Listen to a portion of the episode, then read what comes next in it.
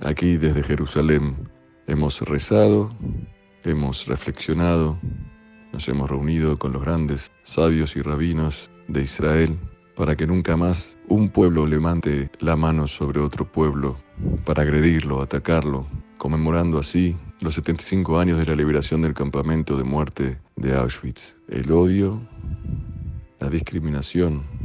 son los caldos de cultivo donde luego se generan los exterminios y los genocidios. El pueblo judío es un pueblo que vivió expuesto constantemente a esta problemática y debemos levantar la voz para que nunca más un pueblo se levante contra otro pueblo y vivamos todos en paz y en armonía por fin y para siempre.